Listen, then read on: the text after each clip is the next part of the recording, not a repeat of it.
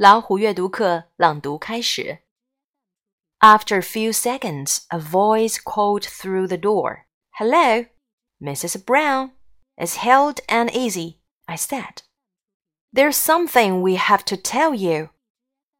I'm sorry, girls, but I'm in no shape for visitors, Mrs. Brown said through the door.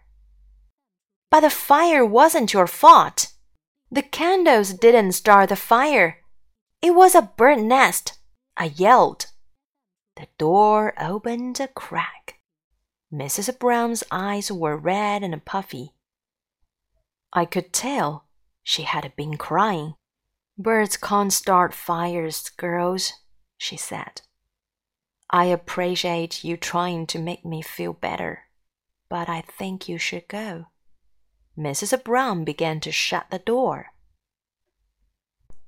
Just then, Chief Vance stepped forward.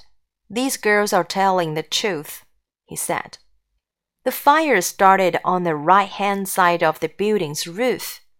There's a picture that shows a bird nests in the same spot. And they're pressed against Nina's outdoor lights. The door opened wider. So I didn't cause the fire? Mrs. Brown asked. No, it was just an accident, said Nina, stepping forward. I should have checked my gutters before hanging up those hot lights. Mrs. Brown, we need to hurry, I said. The pet prowl is about to start, and I can't start without you. Well, then, Mrs. Brown said, taking a deep breath. She grabbed her special pet prowl binder. I guess we have a parade to get to. Easy and I cheered.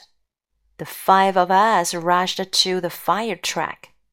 This time, Mrs. Brown squeezed up front with Chief Vance and Nina.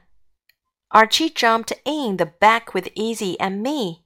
Hold on tight, shouted. The, the fire truck sped away with the sirens blaring. We reached Market Street in a flash.